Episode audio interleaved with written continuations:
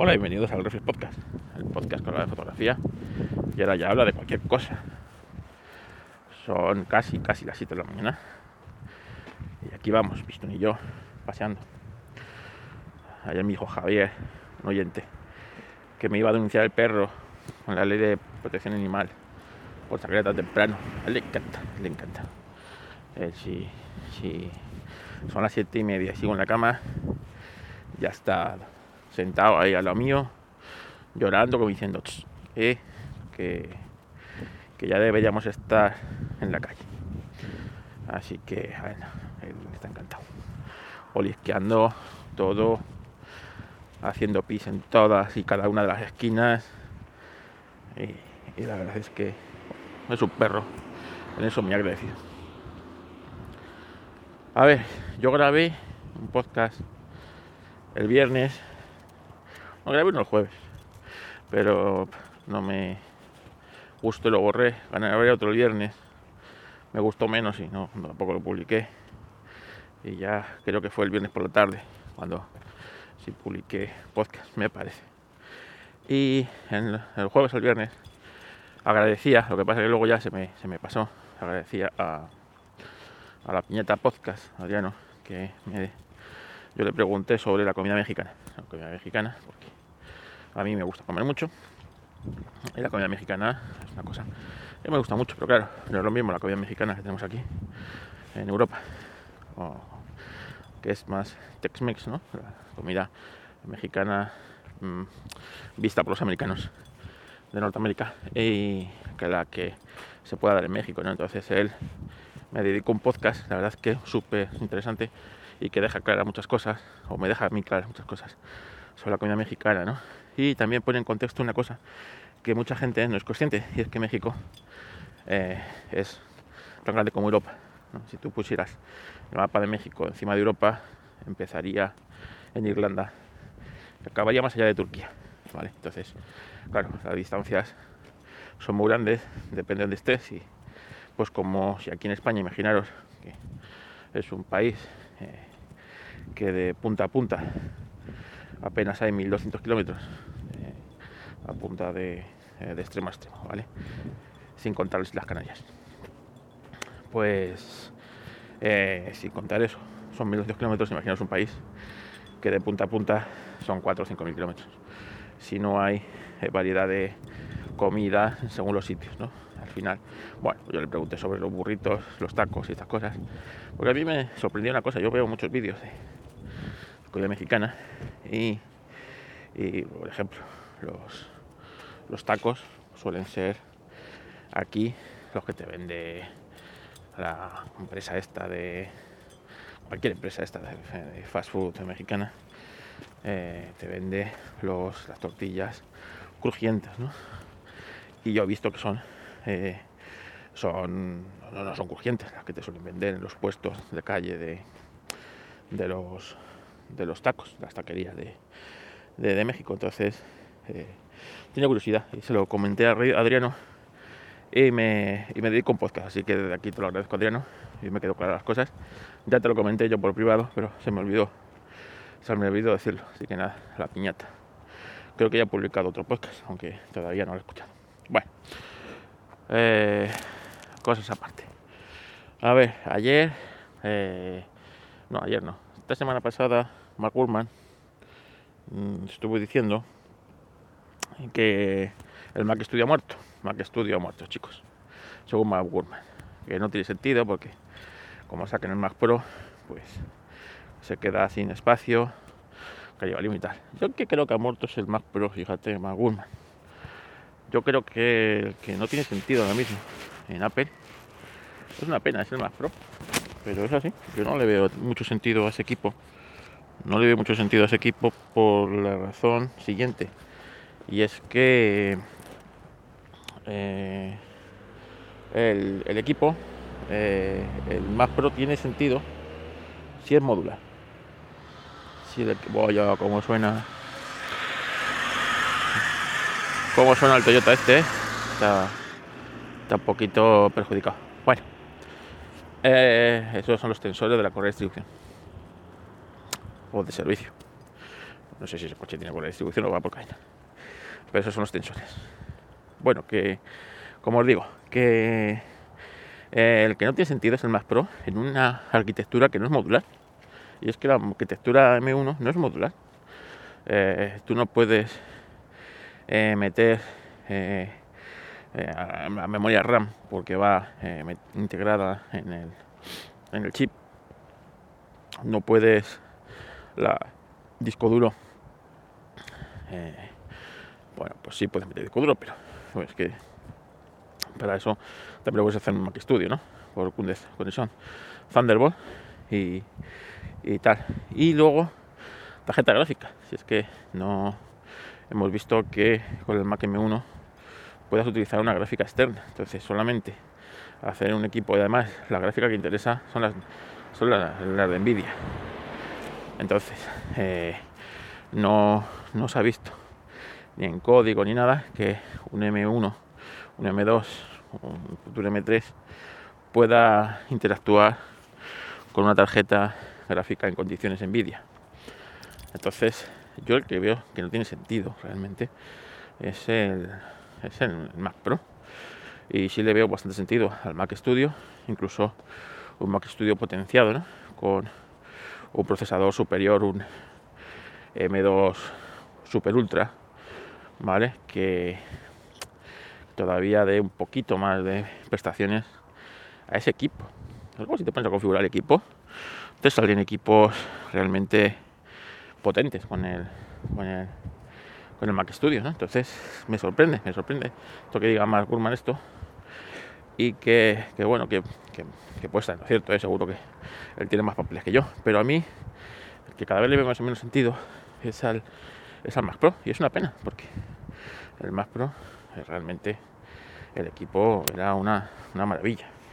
Una maravilla. Pero bueno, oye, si Mark Gurman lo dice, pues a lo mejor seguro que él tiene más razón y yo no. Bueno, ayer también se presentó eh, el teléfono Poco X5 5G Pro. 5G Pro.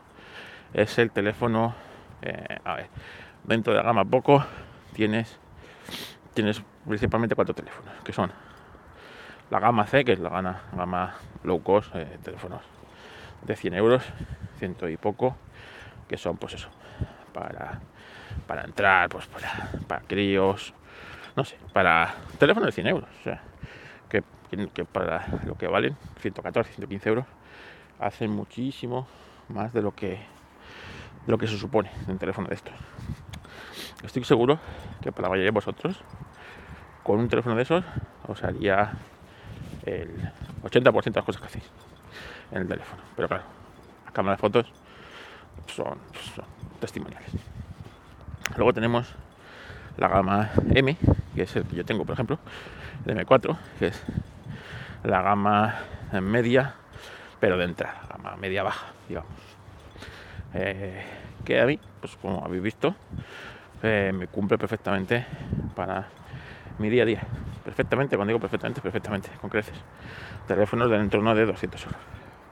Luego tenemos la gama X, que son como los más vendidos de poco, el equilibrio, ¿no? En general, que lleva eh, pues un buen procesador, una cámara, digamos, un poco más decente. Y, bueno, pues es el, teléfono que a partir del, X, X3 eh, fue un super éxito de ventas porque el teléfono pues era daba mucho por muy poco dinero de ahí el nombre poco y el año pasado sacaron el X4 el X4 que no cumplía con las expectativas como el X el X3 y que era más apetecible comprarse un X3 que un X4 y luego tenemos en donde poco suele poner más el resto, eh, quitando ediciones especiales, que hace a veces del X, eh, es el, el, F, ¿no? F3, F4 que está ahora, el F3 fue cojonudo, el F4 pasó como X4, un teléfono que defraudó bastante, y, eh, y bueno, y después tenemos versiones especiales, pues el, el F, el GTF, el GT4, tal, no sé qué, pero bueno. El X5 es como el caballo de batalla de, poco. Eh, y lo presentaron ayer. Un procesador Snapdragon 7 eh, y pico. Eh, no es el último, el gama, generación 1, generación 2, el 888, pero es, justamente el escalón inferior. Más que suficiente para para lo que necesita cualquier persona. Una cámara de 108 megapíxeles que eh, las primeras pruebas que he visto del teléfono, que las han hecho pues ya los canales, los típicos, estos que les dejan el teléfono antes para el lanzamiento, para que en el lanzamiento tengan ya la prueba hecha, como eh, el tope de gama o en el de eh, Android, no sé qué, y narices. entonces estoy viendo la cámara de fotos no pinta mal eh, ese procesador y el procesador, el procesamiento de imagen, pues parece que la mueve bastante bien. A pesar de, ser de 108 megapíxeles, que como os he dicho, son totalmente innecesarios.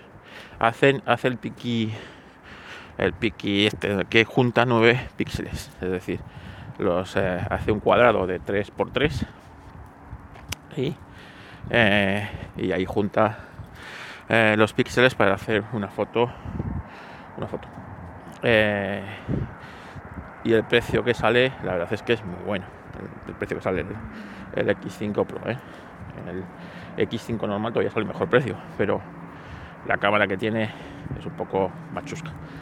Eh, el X5 Pro sale por 250 euros el lanzamiento, que está muy bien, con 6 de RAM y 120 y 128 de almacenamiento.